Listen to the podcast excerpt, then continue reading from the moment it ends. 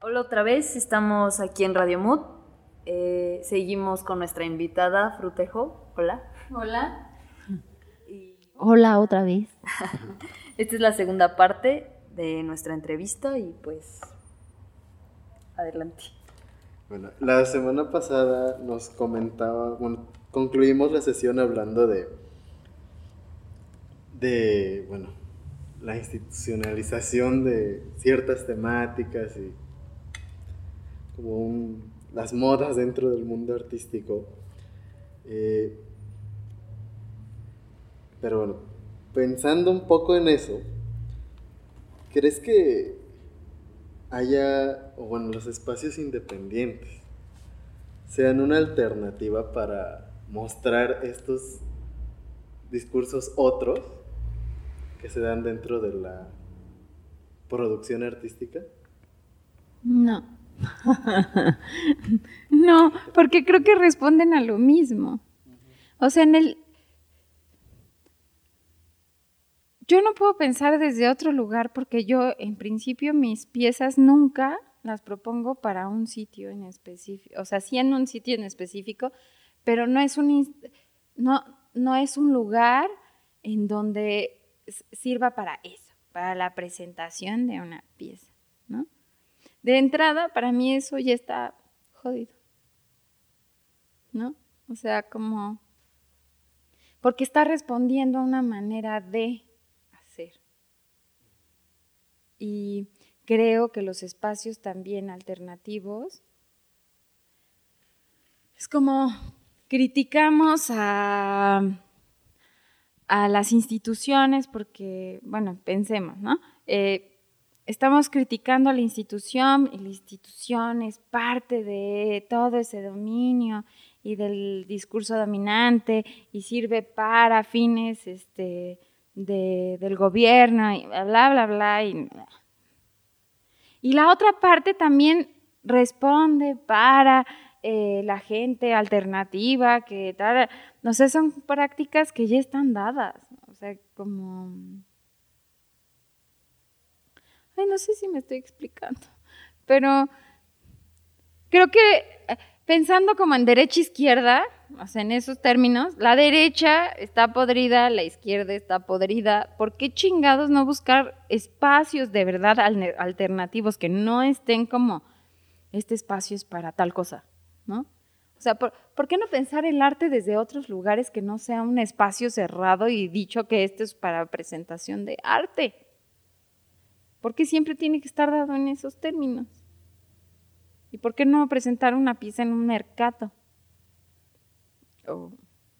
no sé, no tengo ni idea, ¿no? O sea, yo nunca he pensado una pieza, y de hecho la única vez que me invitaron a presentar una pieza en un festival de performance, me invitaron y dije, ¿qué mierda hago si no conozco a nadie de los que están ahí? Y entonces lo único que hice fue esperar a ver qué, en qué situación me estaban poniendo en ese lugar. No lo pensé como un festival de performance, no estaba en un lugar con un chingo de personas y pensé en lo que me estaba sucediendo en ese momento. Y qué podía yo compartir con esas personas, pero no porque fuera un espacio donde se presenta arte. Ahora que tocas este tema de los festivales, sobre todo cuando se habla de festival de performance, este, ¿crees, consideras que eh, estos espacios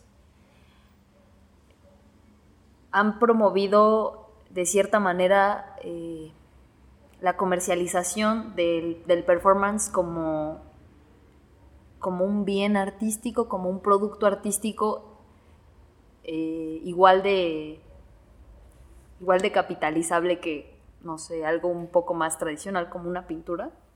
Pues no sé si el, el festival en sí.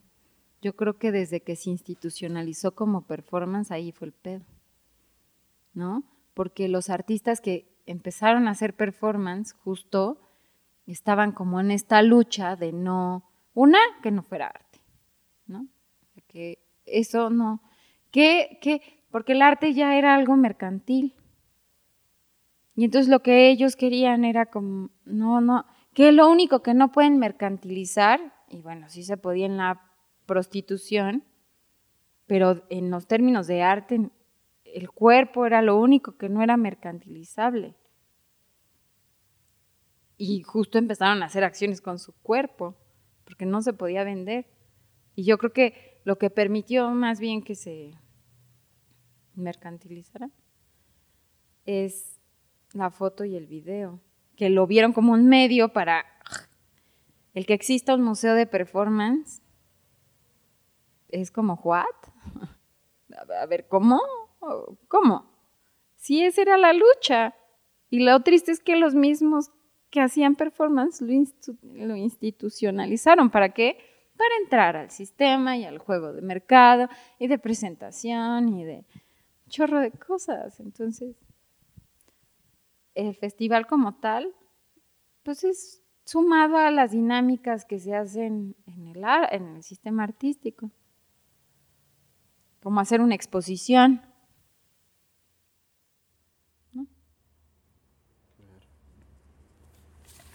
Eh, bueno, al, pensar en la institucionalización del performance, eh, ¿consideras que estas instituciones que empezaron a promover esta, esta cuestión de, de, estas prácticas eh, respondían a algún, algún interés por parte de, del mercado, sobre todo? El hecho de de darle cabida al performance dentro de las instituciones, ¿crees que responde a algún, algún interés del, mercado? ¿O crees que responde más a, una, a un interés político o histórico? O a la mera moda. O, o exacto, al surgimiento de nuevos, nuevas formas de hacer arte. Híjole, está muy complejo lo que me estás preguntando, pero no me atrevo a decir sí, no, o sea, no, no. Yo creo, y por lo que sé de la historia, que, y no nada más del performance, sino de cualquier práctica que sea de resistencia a esto que estamos viviendo y, y que tiene que ver con la manipulación y con el control y que tiene que ver al mismo tiempo con lo económico, es, surgen unas ahí como, como personitas locas, ¿no? Hacer una nueva forma y esa nueva forma era muy potente. El mismo sistema se las traga. El mismo.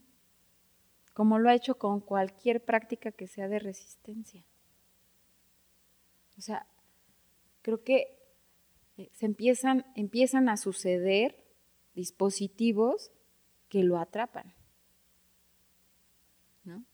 todo el arte callejero, todo el arte urbano eran prácticas de resistencia y ahora son arte.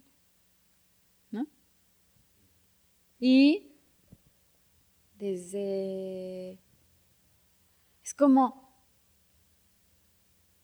Tienes un helado de chocolate enfrente y te lo están regalando. ¿Quién dice que no? O yo les decía a mis alumnos, quiero que sean conscientes de la realidad. Les van a dar una residencia enfrente de la Torre Eiffel, un año, les van a dar todos los materiales, ta, ta, ta. Y está sucediendo algo en Francia que ustedes no están de acuerdo. Uno tiene que ser muy fuerte con sus convicciones para decir, Nel, no le, no le entro, voy a abandonar. Porque aparte cuando dices, Nel, no le entro, te echas un mundo encima en que te van a decir, eres un pendejo. O sea, está muy cabrón.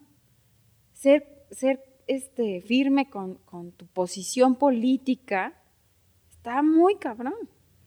Y el sistema, bueno, esto que nos gobierna, esto que nos mueve, es súper fino para, para saber qué estrategias agarrar y decir,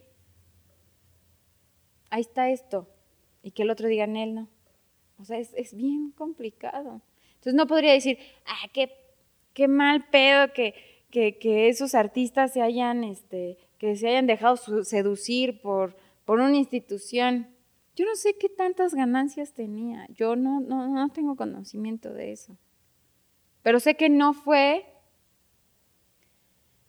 como las ganas de resistir a, o sea, como decir, ay, bueno, ya no, este, eh, ya no voy a hacer performance y entonces ahora lo voy a hacer más parecido al teatro porque entonces va a ser presentación tras presentación tras, que en eso yo no creo. No creo que eso sea performance. No sé si sí contesté la Sí. Eh, ahora, bueno, pensando en sobre todo en la cuestión de, eh, ¿cómo decirlo?, en la dimensión económica de lo que implica ser artista. Vamos, eh, poniéndolo de manera mucho más puntual. Aquello de lo que vives cuando te, cuando te dedicas al arte. Mm, ¿Crees que existan formas de resistencia ante el mercado del arte, es decir, eh, a la promoción y a la distribución de las piezas en el circuito de las instituciones. ¿Crees que haya formas de resistencia? Ay, sí.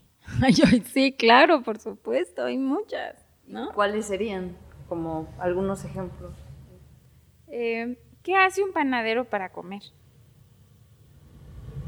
Pues vender pan.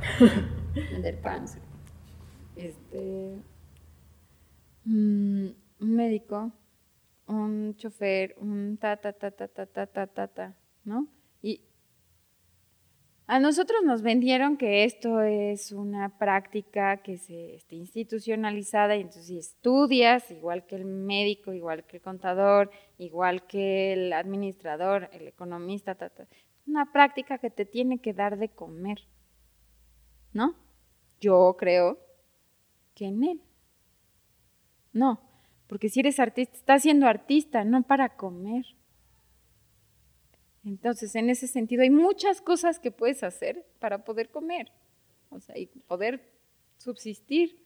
No necesariamente tienes que hacer arte, y yo personalmente, y porque lo he ido aprendiendo, y muchas personas, artistas, me han dicho, claro, como tú no entras, pues le echas mierda, ¿no? No entro porque no quiero. Y también entro porque no sé entrarle, porque soy muy torpe para eso. yo no entro a una beca porque no entiendo o no entiendo cómo podría yo meter mis piezas en ese sistema. No corresponde a lo que yo estoy haciendo. Y no creo en eso que se hace. Entonces, si me empeño en meterme a huevo en el sistema artístico porque tengo que comer de lo que estudié, pues ya me jodí. Y entonces opto por hacer las cosas que se están haciendo y seguir reproduciendo algo en lo que no creo, que meterme de chofer, o meterme de panadera, o meterme de maestra, o meterme de lo que sea, pero desde ahí empezar a... Y eso creo que es resistencia. Porque aparte yo estoy hablando de la vida.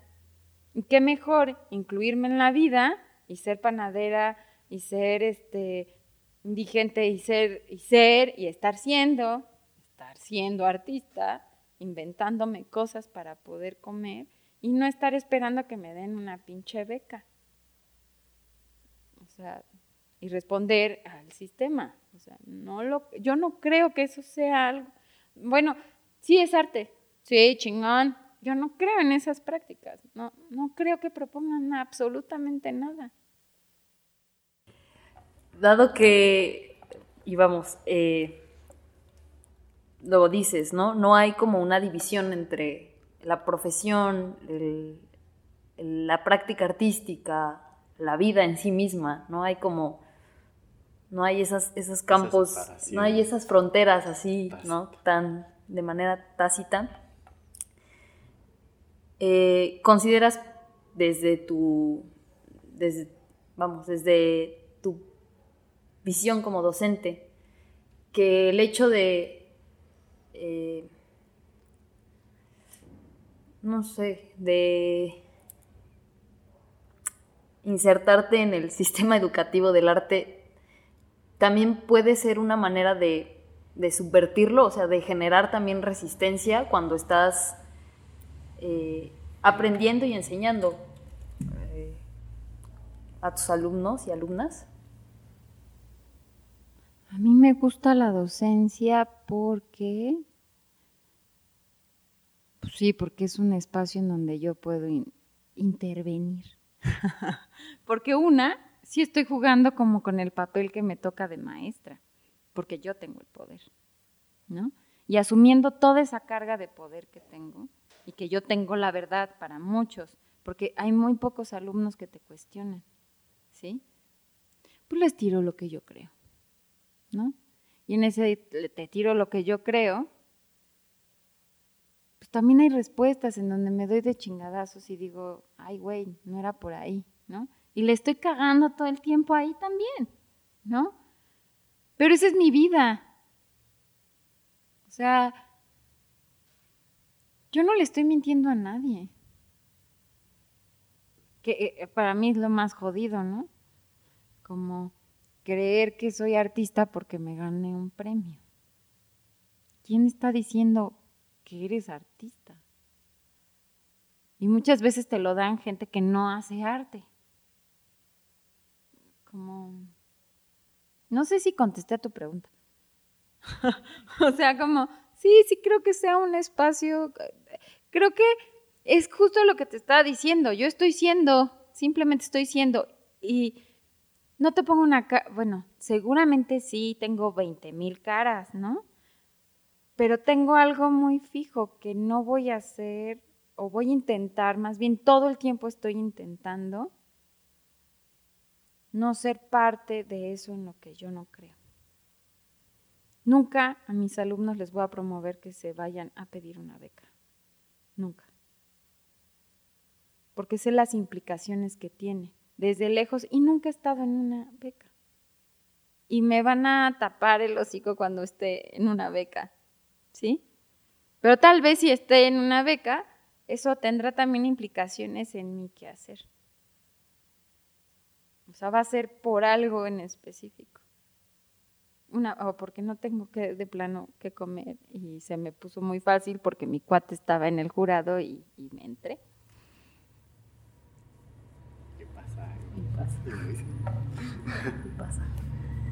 Bueno. Vamos cerrando.